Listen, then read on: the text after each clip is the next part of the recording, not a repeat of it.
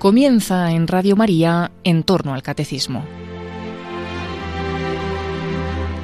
Y como complemento a las catequesis que está impartiendo el padre Luis Fernando de Prada dentro de su programa sobre el catecismo de la Iglesia Católica, les estamos ofreciendo en varios sábados la reposición de algunos programas dirigidos por el padre Francesco Voltacho en Radio María y titulados A las fuentes de la fe en Tierra Santa. En estos programas nos ayuda a conocer mejor el ambiente en el que se desarrolla la vida de Cristo.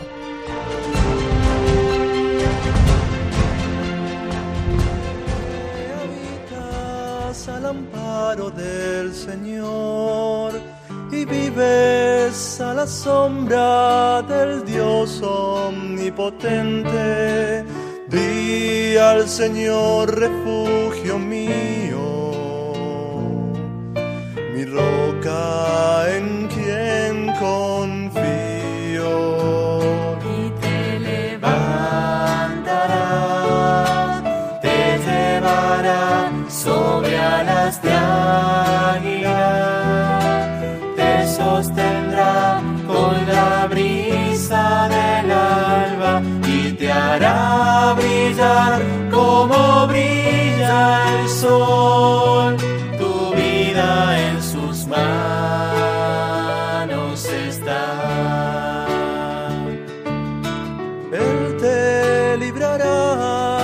La red del cazador y de la carestía que destruye. Bajo sus alas hallarás refugio, te cubrirá como un escudo. Y te levantará. Queridos amigos de Radio María, salam, shalom, hola a todos.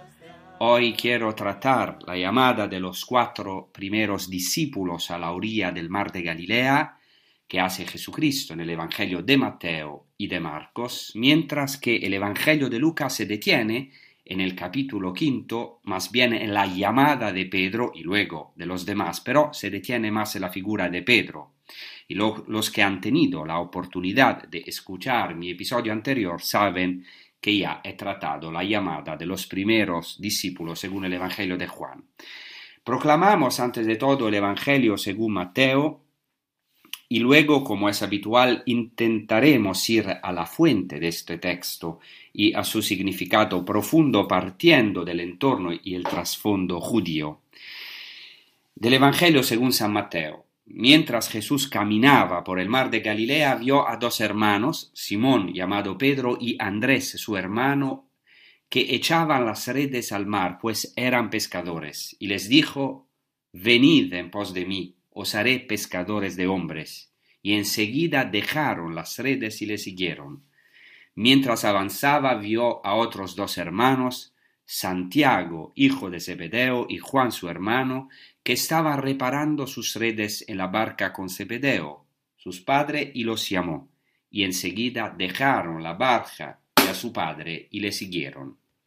En primer lugar, en este Evangelio hay un verbo de gran importancia que utiliza Mateo, que es el verbo griego peripateo, caminar o pasear, mientras que el Evangelio de Marcos utiliza el participio paragón del verbo, del verbo parago, que significa más pasar, pasando a lo largo del mar de Galilea. Esto es interesante porque en los Evangelios Jesús es el que pasa, el verdadero judío, por así decirlo, porque la raíz hebrea correspondiente es avar, que quiere decir pasar, ir más allá. Y de esta misma raíz avar en hebreo viene el término aivri, que quiere decir el hebreo, o sea, el judío. El judío es en su esencia el que pasa, el hombre de la Pascua, y Jesús cumple esta profecía, este misterio oculto indicado en este nombre, él es verdaderamente el judío, es decir, el hombre de la Pascua, el que pasa. Pero Mateo, como he dicho, también utiliza otro verbo muy interesante, interesante, que es el verbo peripateo, que quiere decir literalmente pasear. Jesús pasea, camina, y aquí es algo de muy interesante, porque una de las primeras cosas que Dios hace en el Antiguo Testamento después del pecado de Adán y Eva es simplemente caminar. En hebreo, en Génesis al capítulo tercero, se utiliza el participio mitalech del verbo alach. Halach significa caminar. En Génesis al capítulo 3 se dice que Adán y Eva oyeron el sonido de, del Señor Dios, de los pasos del Señor Dios caminando en el jardín en la brisa del día. Y justo después de eso, como sabemos, Adán y Eva se esconden de la presencia del Señor que estaba caminando, se esconden de esta voz que estaba caminando. Literalmente se dice que la voz del Señor caminaba en el jardín del Edén. Ellos oyeron la voz del Señor caminando. La voz del Señor camina, llama. Y después de que se han escondido, Dios llama al hombre y a la mujer. Y aquí hay una primera vocación del hombre. Fijaos qué maravilla. Porque lo primero que hace Dios después del pecado es caminar y buscar a Adán y Eva, buscar, ir en busca del hombre aunque se hayan escondido detrás de sus errores, como hacemos nosotros muy a menudo, siempre intentamos esconder nuestros errores, nuestras heridas, nuestros pecados, porque en el fondo nos escandalizamos de nuestros pecados, de nuestros errores. Pero hay aquí que Dios que nos conoce, viene a nuestro encuentro, al encuentro del hombre con una inmensa misericordia y busca el hombre y lo hace con una pregunta. En el libro de la Génesis, al capítulo tercero, le pregunta ¿dónde estás? Este es el grito de Dios para nosotros hoy. ¿Dónde estás? Yo te vuelvo a llamar. En el libro del Génesis se dice precisamente que Dios llamó al hombre, es una vocación, Dios llamó al hombre y a la mujer con esta pregunta, ¿dónde estáis? Como a decir, os busco, os deseo, no me interesa nada más. Así, en el mismo modo podemos decir Jesucristo, que es el Dios encarnado, es el rostro del Padre que se revela, desciende ahora entre los hombres, se encarna en el lago de Galilea, desciende, como ya saben, el mar de Galilea está por debajo del nivel del mar, es el lago más bajo de toda la tierra. Interesante que Dios escogió este lago, el más bajo de toda la tierra. Es como un signo que Dios desciende hasta el hombre, lo busca, vuelve a caminar por el lago en busca de Adán. En este caso de los primeros discípulos, que son como una primicia de todos los llamados. Estos discípulos somos todos nosotros. Todos nosotros como ya somos resumidos, sintetizados, podemos decir, en Adán y Eva, así estamos sintetizados, resumidos en estos primeros discípulos. Así como en la antigua alianza Dios camina en el jardín de Edén y llama al hombre, en la nueva alianza lo primero que hace Jesucristo, Dios y hombre, es caminar a lo largo del lago, a lo largo del mar de Galilea. A lo largo del mar significa a lo largo de nuestra vida cotidiana, a lo largo también de nuestros pecados o de nuestras inseguridades, porque el lago, el mar son muy inseguros. Y por eso Jesucristo viene, baja a nuestro lago. Así Jesús camina a lo largo del lago como en el jardín del Edén, buscando a Adán que se perdió, a la orilla del lago, este lago de Galilea que está sujeto a tormentas repentinas, como nuestra vida también. Según la tradición judía y rabínica, el lago de Galilea también se llama el lago de Gennesaret, que los rabinos interpretan en hebreo como Gan Sarim, que quiere decir el jardín de los príncipes. Y según los rabinos, el lago de Galilea era una imagen del jardín del Edén, porque verdaderamente el lago de Tiberíades, el lago de Galilea, es un milagro, está, podemos decir, en medio de un desierto, eh, nosotros también aquí de donde transmitimos en el monte de las bienaventuranzas, bebemos del agua del lago. Gracias a este lago, esta tierra de Galilea alrededor del lago es tan fructífera, tan abundante en tantos sentidos. Por eso ahora de nuevo Jesucristo anda buscando a Adán, que está perdido, a nosotros. Hay que tener también en cuenta que este verbo peripateo en la tradición greco helenística es fundamental, no solo en la tradición judía, sobre todo es importante en el ámbito filosófico greco, porque eh, los filósofos itinerantes que andaban paseando bajo la stoa, el pórtico, los filósofos estoicos, eran llamados exactamente peripatéticos. Y así Jesús anda, pasea, Él es el verdadero sofos, la verdadera Sofía, la verdadera sabiduría encarnada, la sabiduría encarnada que llama al hombre a su verdad.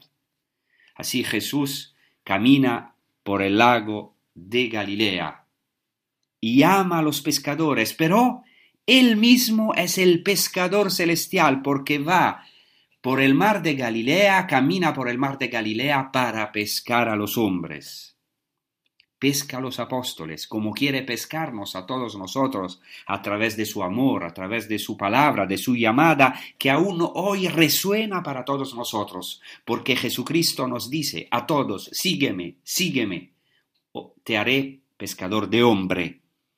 Me gustaría subrayar esto desde el principio. ¿Cómo nos pesca Jesucristo?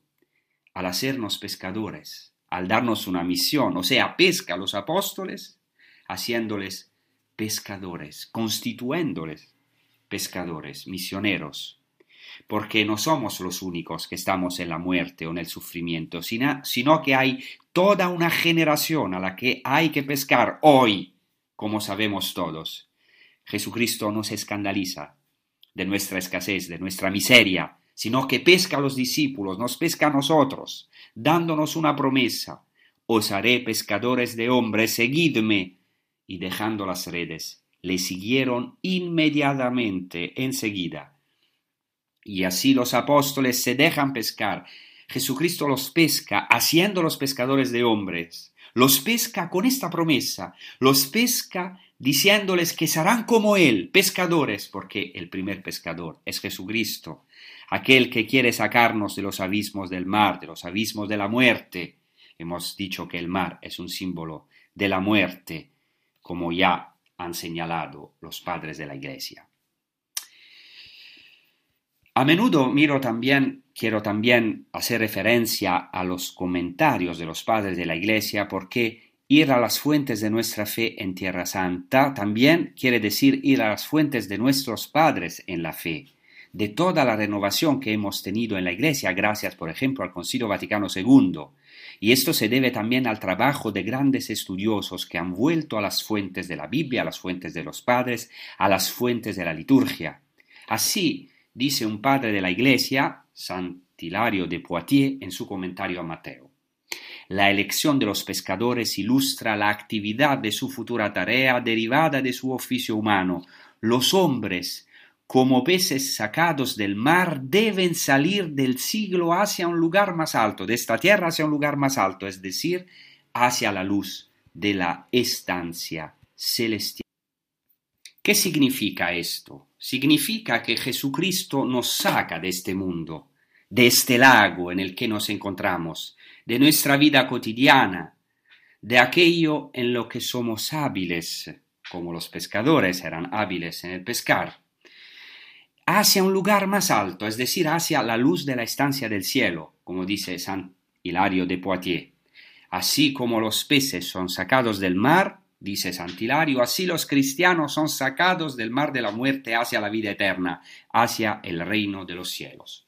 Y ese es todo el itinerario, la iniciación que hizo Jesucristo con sus apóstoles desde el comienzo, para divinizarlos, y por eso ahora vamos a escuchar un canto que se titula Ide anunciad a mis hermanos, claramente son las palabras del Evangelio, eh, Jesucristo mismo que como llama a los apóstoles en Galilea, así le da una cita, para así decir, al final del Evangelio de Mateo, en Galilea para enviarlos a, la misión universal, para que sean de verdad pescadores de hombres. Vamos a escuchar este maravilloso canto compuesto por Kiko Argüello. Gracias. Y, anunciada a mis hermanos que vayan a Galilea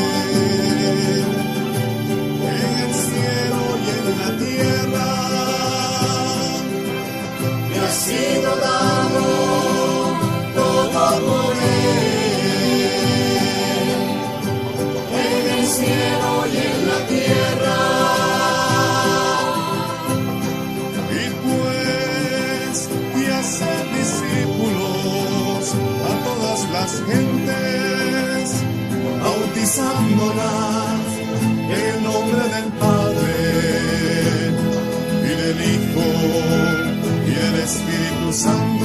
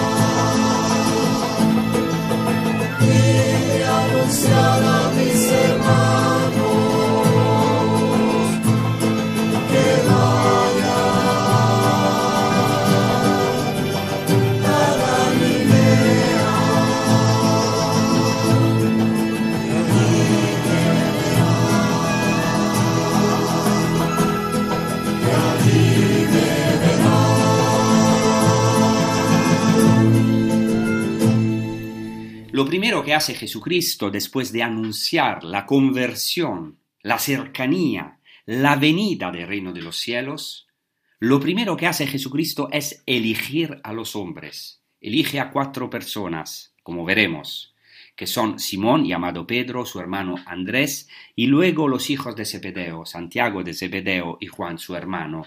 Y eso es muy interesante. Jesús elige a dos parejas de hermanos, en primer lugar, Jesucristo elige elige a cuatro personas y en la tradición bíblica y en la tradición judía el cuatro es el número de la universalidad.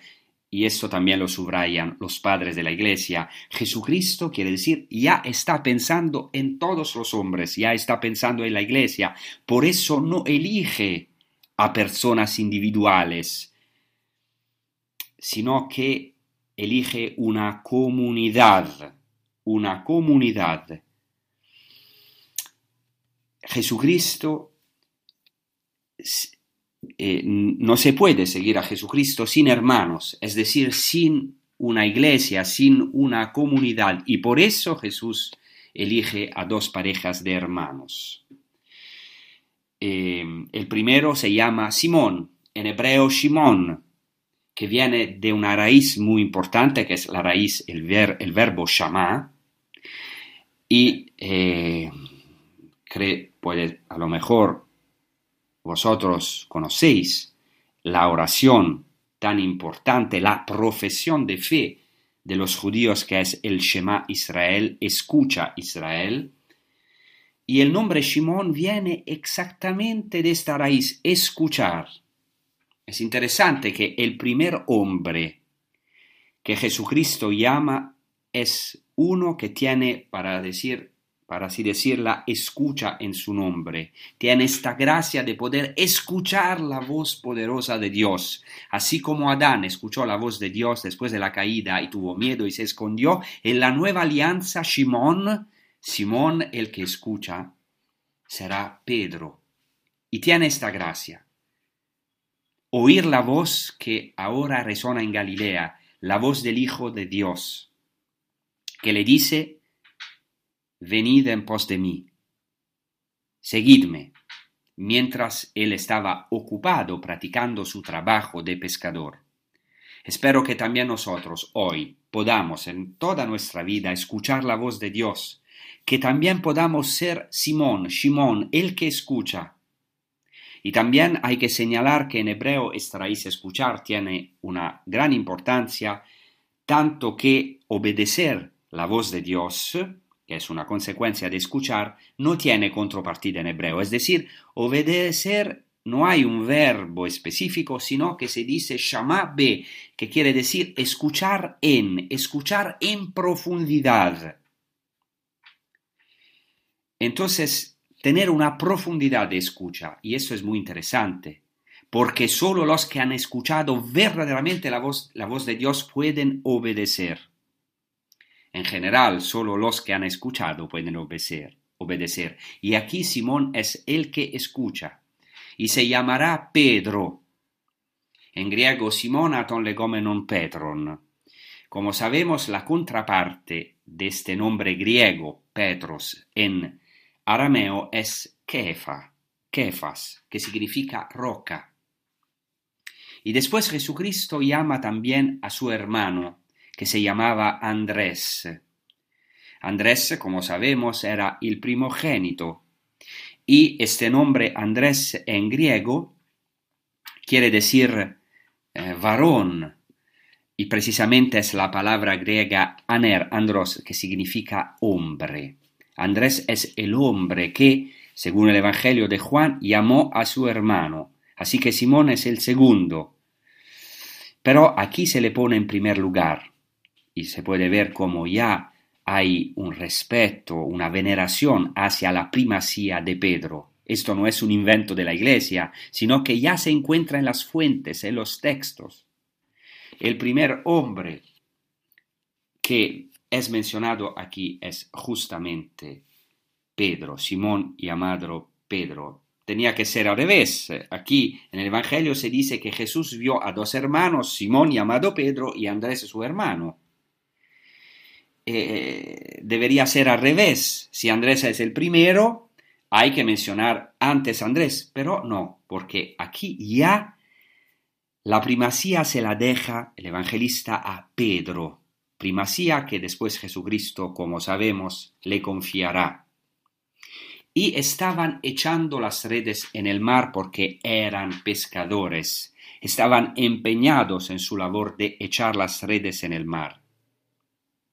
Y sobre este importante detalle nos detendremos en la segunda parte de la transmisión de este episodio, porque profundizaremos en el significado de pescadores en el Antiguo Testamento y en la tradición judía en general.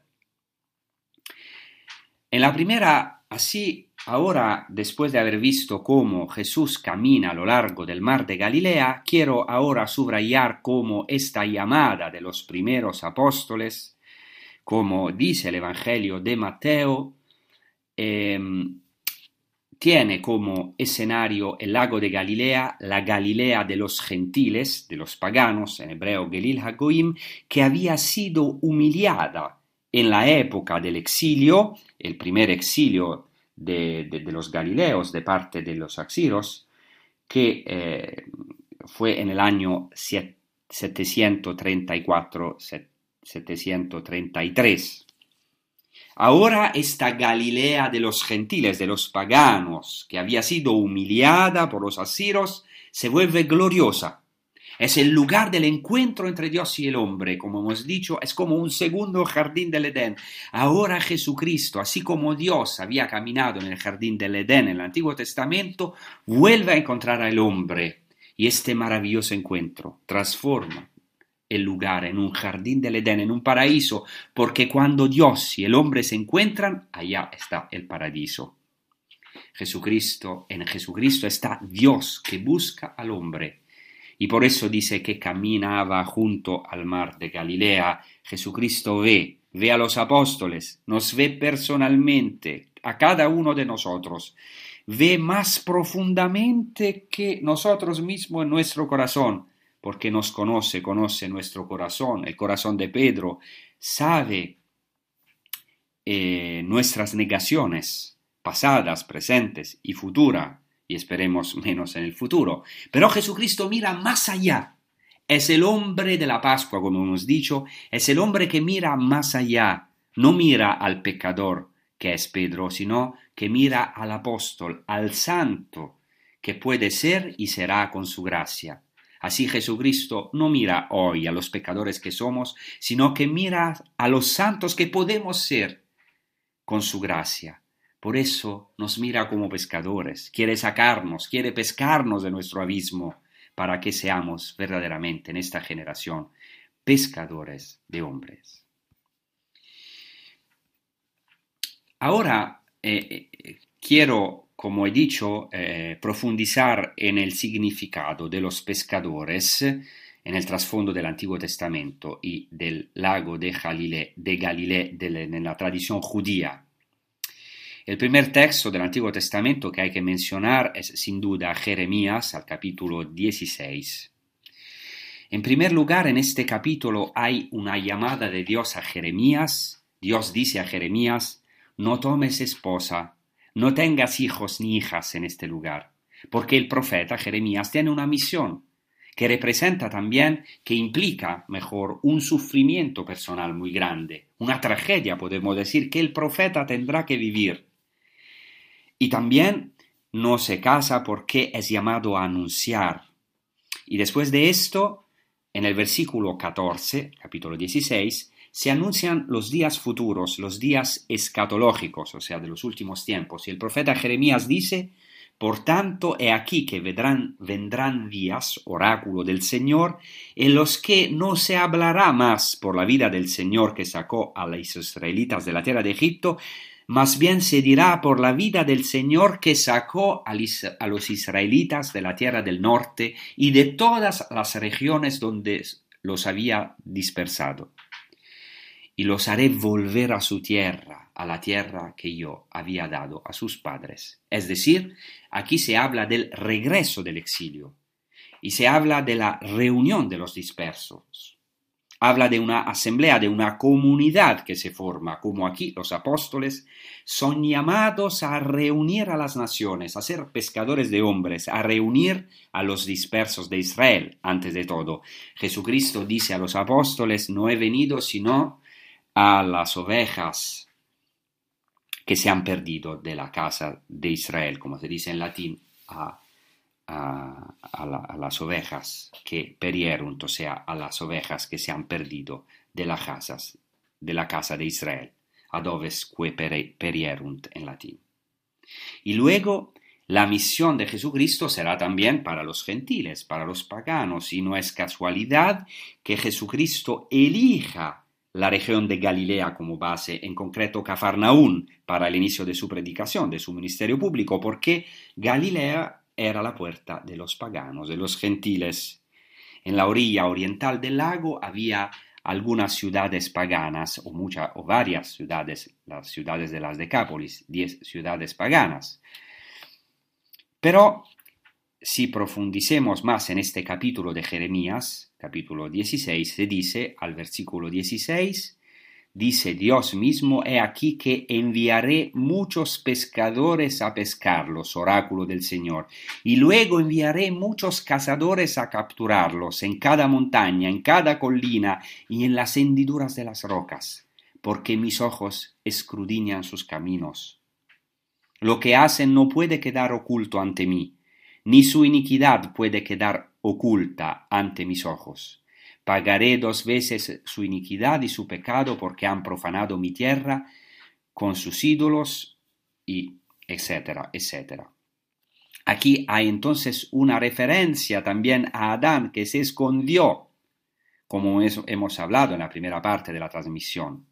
Pero esta iniquidad no puede permanecer oculta ante los ojos del Señor y dice pagaré su iniquidad dos veces.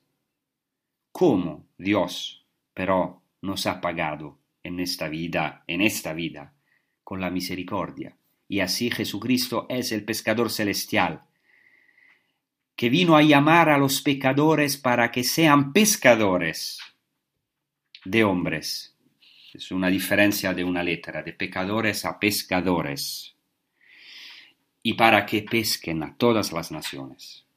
Y aquí, en estos últimos días que estamos viviendo, en la plenitud de los tiempos, la gracia de Cristo nos ha enviado a muchos pescadores a pescarnos, muchos de nosotros que estábamos en nuestros ídolos, y así en primer lugar, en Jesucristo, que pesca a los pescadores de Galilea para que se conviertan de, de pecadores, de pescadores de peces en pescadores de hombres, nosotros todos hemos sido pescados por esta obra de Cristo, que también se ha cumplido para nosotros a través de la obra de pescadores, o sea, de los apóstoles, de enviados, de catequistas, de sacerdotes, todos los pescadores que Dios nos ha enviado en nuestra vida.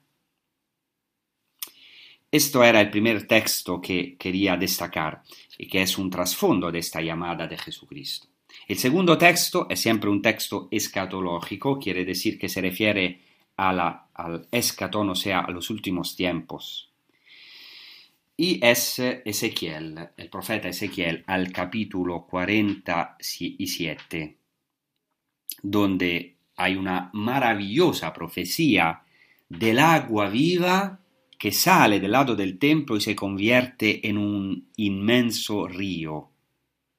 No puedo citar aquí todo el texto, pero citaré tres versículos, donde se dice que un personaje, un hombre que, es un ángel, revela un misterio al profeta Ezequiel y le explica la visión del agua del torrente que sale del templo y sana todo el desierto. Y dice así, estas aguas fluyen hacia la región oriental, bajan al mar de Arabia y entran en el mar, fluyendo en el mar sanan las aguas, así que esta corriente que sale del templo fluye hacia la región oriental. En hebreo es muy interesante porque se dice literalmente no se dice región oriental, sino se llama Galila, o sea, literalmente estas aguas fluyen hacia Galilea. O sea, Galilea tiene una relación con estas aguas escatológicas que salen de la fuente del templo. Y así continúa el texto de Ezequiel, todo ser viviente que se mueva por donde viene el arroyo vivirá, los peces abundarán allí, porque donde vienen esas aguas sanarán, y allí donde viene el arroyo todo volverá a vivir. En sus orillas habrá pescadores, desde Engadi hasta Englaim habrá una extensión de redes. Los peces, según su especie, serán tan abundantes como los peces del gran mar, o sea, del mar Mediterráneo. Esa es la visión de Ezequiel, la explicación de esta visión a Ezequiel por el ángel. Y esta profecía se ha cumplido en Jesucristo. Lo sabemos, Cristo mismo es esta fuente de agua viva. Dios mismo en el Antiguo Testamento es llamado fuente de agua viva y el profeta Jeremías dice al comienzo de su libro, eh, habla Dios a través del profeta y dice, me habéis abandonado a mí, fuente de agua viva, para haceros cisternas agrietadas que no, se, no retienen agua. Y aquí Jesucristo es la fuente de agua viva. Y donde llega Jesucristo, se restablecen estas aguas del jardín del Edén. Y los que conocen bien la topografía, o sea, la geografía de Tierra Santa, saben que eso es un verdadero milagro, porque las aguas que bajan, bajan hacia a la región del Mar Muerto, que está, podemos decir, completamente muerta, es árida, llena de, de salinidad, no es una región fértil. Y también sabemos que el mar muerto es un mar donde no hay vida alguna. Y ahora el profeta ve este río que yendo hasta Galilea pasa por el mar muerto, sana las aguas muertas donde no hay peces, porque por lo que los peces, como dice el profeta, serán abundantes y también los pescadores habrá una extensión de redes, como hemos escuchado. Esta profecía se cumple plenamente en Jesucristo. En toda la vida de Jesucristo, incluso en la cruz, Juan, el evangelista Juan, ve precisamente en Jesucristo y en la cruz, en Jesucristo crucificado, este nuevo templo de cuyo costado brota agua viva, un manantial de agua viva, agua y sangre que sanan al hombre. Pero también esto se cumplió en esta llamada de los primeros discípulos. El mismo Jesucristo entra en la vida de estos hombres que eran pescadores de Galilea y da abundancia. Le rellena, les rellena de esta abundancia. Y de hecho estos pescadores experimentarán una maravillosa abundancia, incluso de peces, porque harán eh, claramente eh, milagro, verán milagros también en el lago a través de la pesca.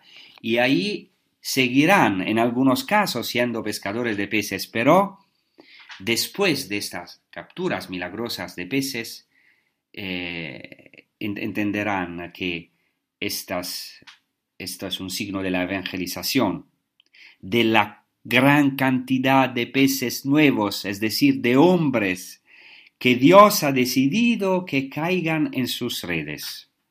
Según la profecía de Ezequiel, que dice que en las orillas de este río de agua viva, que sabemos que ese es el Mesías, es Cristo, habrá pescadores y los peces serán abundantes y habrá una extensión de redes impresionante.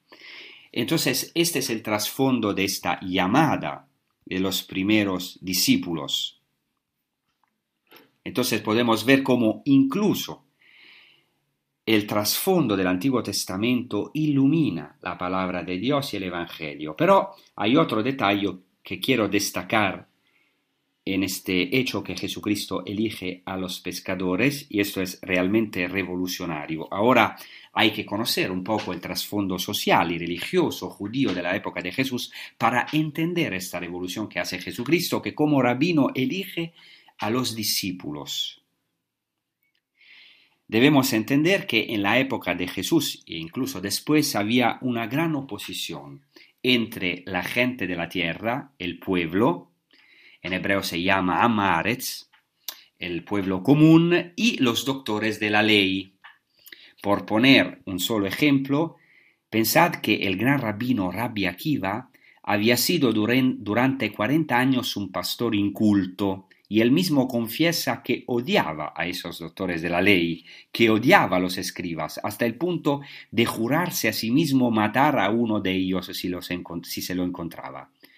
Por su parte, los doctores de la ley equiparaban el matrimonio con una hija del pueblo simple, o sea, de este amares, como decimos en hebreo, equiparaban el matrimonio con una hija del pueblo como tener relaciones sexuales con animales.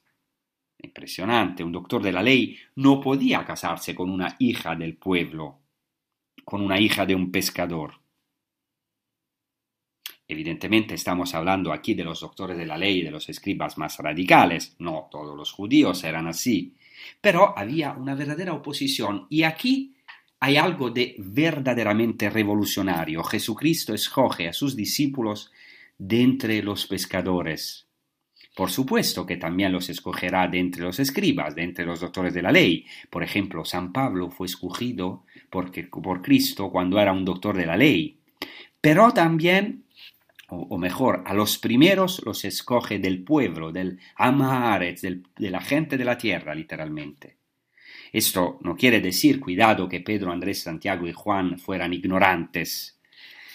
Eh, Sabemos que a algunos se les atribuyen los escritos del Nuevo, algunos escritos del Nuevo Testamento, porque tenemos que saber que siempre entre los judíos hubo un nivel muy bajo de analfabetismo, en el sentido de que un judío lo primero que debe hacer es leer la Torá, la Sagrada Escritura.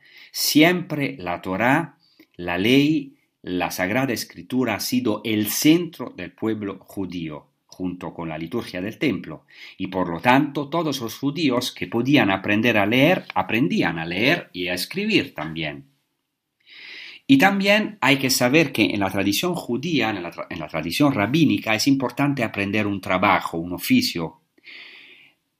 Incluso los que estudian la Torah, que se dedican a estudiar la Torah, tienen que aprender un trabajo. Y sabemos que San Pablo, que estudió en Jerusalén, era doctor en la ley, estudió con uno de los mejores rabinos de la época, que es Gamaliel, pero también eh, trabajaba, era fabricante de tiendas, conocía un oficio práctico, porque los oficios prácticos siempre fueron vistos con buenos ojos por los rabinos.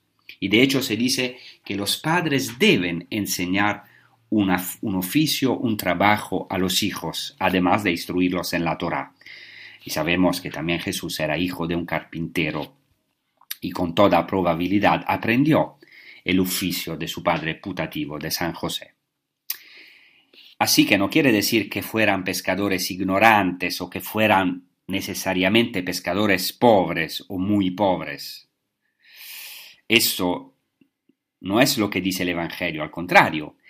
En el Evangelio que hemos proclamado se dice que Santiago y Juan dejaron a su padre en la barca con los sirvientes literalmente con los mercenarios, es decir, tenían probablemente un negocio de pesca que además podía ser floreciente, porque una de las profesiones que, daba un buen ingreso en la época de Jesús en Galilea era la de pescador.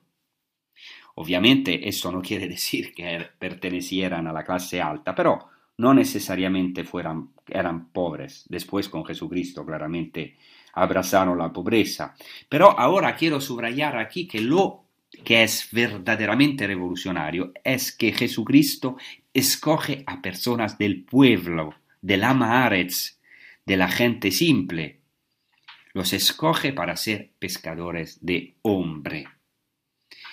Y con esta palabra, sígueme. A partir de ahora os haré pescadores de hombres. Seguidme. Seguidme en griego es literalmente se dice deute o pisomu.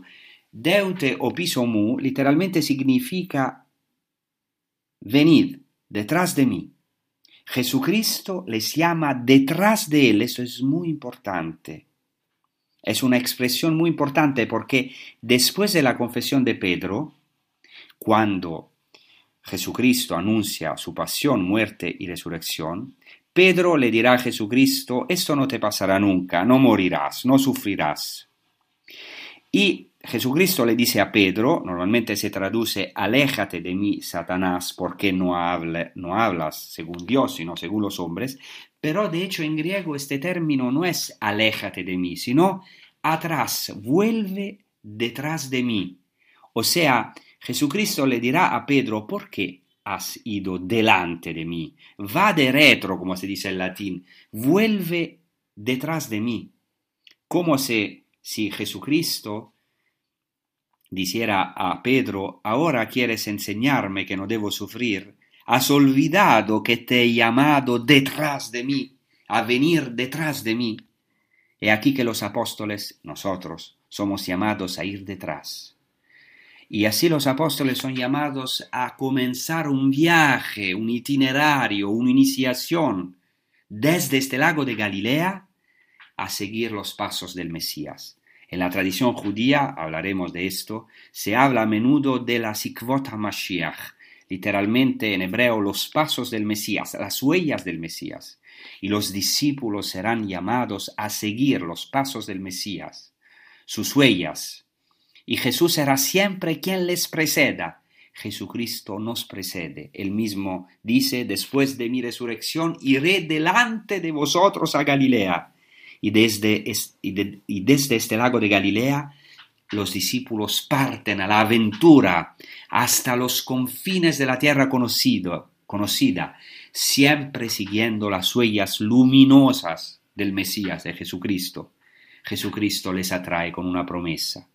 Se convierten en pescador de hombres y entran en una nueva barca, que es la barca de la iglesia, que es la comunión, la comunidad de los apóstoles. Por eso ahora rezaremos con un canto muy conocido que es el canto Pescadores de Hombres.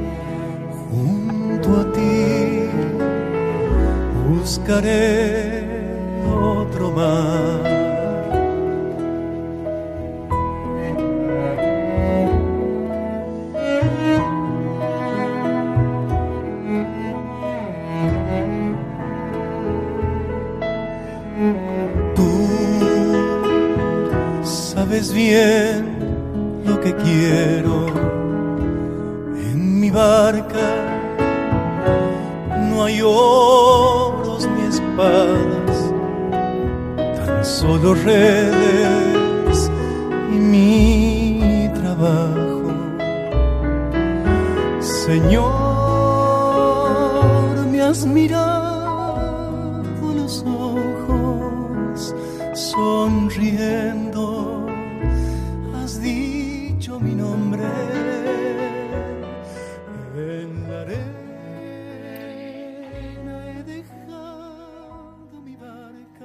Entonces la barca es un símbolo muy importante. Fijaos que en 1986, justo aquí cerca de donde yo vivo en Galilea, a pocos kilómetros, se encontró una barca de la época de Cristo que hoy se puede admirar en el kibbutz de Ginosar, y allí se conserva una barca que según el análisis del carbono 14 fue construida entre el 40 antes, antes de Cristo y el 70 después de Cristo, por lo que lo más probable es que se trate de una barca que se utilizó en la época de Jesús. Algunos han soñado que esta barca sea la de Pedro y Andrés o la de Santiago y de Juan, no lo sabemos, pero se ha conservado migla, milagrosamente gracias al barro del lago. Está hecha de maderas que se pudren fácilmente, pero se ha conservado milagrosamente. Se encontró un barco de 8 metros, más de 8 metros, y largo más de 2 metros. No debemos pensar que era un barco pequeño de pescadores, sino era un barco donde normalmente entraban varias personas y un timonel. Podían entrar también diez personas, como sabemos también, del Evangelio. Y eso es importante para nosotros. Es importante porque sabemos que Jesús muchas veces va con la barca hace que los discípulos tengan esta, esta, experiencia, los sube a la barca. Ahora es una barca nueva, es la barca de la iglesia. Eh, la barca, de hecho, en los primeros tiempos del cristianismo era la imagen de la iglesia. En las catacumbas se representa una barca de vela, que es la imagen de la iglesia.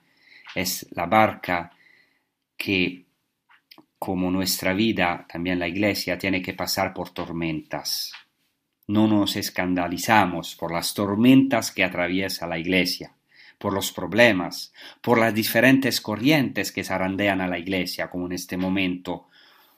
No nos asustan las tormentas que tiene que atravesar nuestra barca, porque son experiencias necesarias. Incluso Jesucristo empuja a los apóstoles todos juntos para que se adentren en esta tormenta en la barca. En otra ocasión, sabemos que Jesucristo estaba dormido en la barca y vino una tormenta. En esta barca, en medio del lago, aunque esté dormido, está Jesucristo, siempre en la barca de la iglesia. Por eso cuando los apóstoles se asustan, Jesucristo dice, como dice a nosotros, ¿dónde está vuestra fe? ¿Por qué tienen tanto miedo? ¿Aún no tienen fe? El otro símbolo muy importante es el símbolo del pez. No es casualidad que, Jesucristo elija a los pescadores, como hemos visto. Eh, no es casualidad que Jesús constituya a sus discípulos en pescadores. El símbolo del pez es muy antiguo. Basta pensar que en la iglesia primitiva es más antiguo que la cruz misma. Se encuentra eh, eh, en los padres de la iglesia, en las primeras representaciones, en las catacumbas otra vez y otras representaciones. Por ejemplo, Tertuliano, en el de baptismo, dice que Jesús es el gran pez, aquel que salió del mar de la muerte, y dice que el pez es un símbolo bautismal, así como Jesucristo estuvo en los más profundos del mar y resucitó, salió de las aguas del mar y de la muerte, así los cristianos en Cristo son pescados del mar de la muerte a la luz, a la verdadera vida. Entonces, eh, es un símbolo también hebreo, un símbolo hebreo judío porque es muy interesante que en la bendición que el patriarca Jacob hace a Efraín y Manasés, en Génesis, en el libro del Génesis, del Génesis al capítulo 48, se dice en hebreo Veidgu Larov, Veidgu Larov Bekerev Haaretz. Los hijos, los hijos de Efraín y Manasés, se multiplicarán en gran número en medio de ellos y se utiliza este verbo multiplicar que en realidad tiene la raíz de pez, veidgu. Se multiplicarán como los peces. Así que ya los judíos ven la abundancia y la multiplicación de los hijos de Jacob, en los hijos de Efraín y Manasés, es decir, en el pueblo de Israel, el número de los salvados. Toma la abundancia de peces como símbolo. La multiplicación de los hijos de Israel se compara con los peces, como hemos visto también. Y así podemos terminar, concluir diciendo que, que esto también es un símbolo para nosotros, para nuestra vida. Nosotros también hemos sido pescados por la palabra de Cristo a través de su amor, para que nosotros también dejemos nuestras redes. Y así podemos de verdad experimentar la gracia de Jesucristo. Y por eso los apóstoles fueron llamados y dejaron las redes todo de una vez pero después tuvieron que hacer un largo camino para poder salir de sí mismos, de su voluntad, de sus deseos de poder. Sabemos que Pedro negó a Cristo bajo la cruz, aunque le había seguido inmediatamente, también nosotros estamos llamados no solo a seguir a Jesucristo de una vez por todas, sino a un camino de iniciación muy profundo, muy serio, paciente, en la que debemos ser pacientes con nosotros mismos, en la que Jesucristo es paciente con nosotros, pero en la que no debemos escandalizarnos por nosotros mismos, sino que debemos cada día dejar nuestras redes para que Jesucristo nos dé otras redes para pescar esta generación y pasarnos a nosotros y a los demás a través de la barca, en la barca de la iglesia, a la otra orilla, a la otra orilla de su amor, de su reino, de la felicidad con Él, con la Santísima Trinidad. Muchas gracias y os deseo una buena prosecución con los programas de Radio María. Gracias. Hasta la próxima.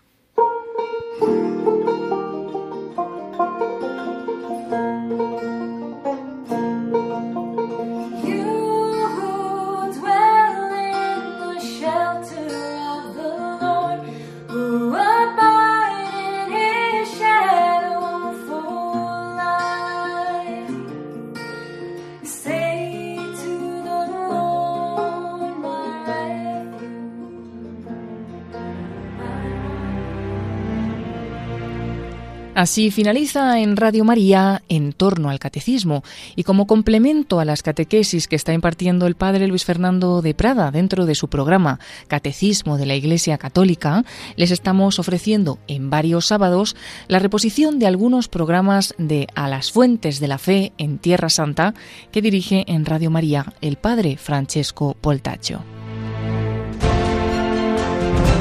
Con estos programas nos ayuda a conocer mejor el ambiente en el que se desarrolla la vida de Cristo.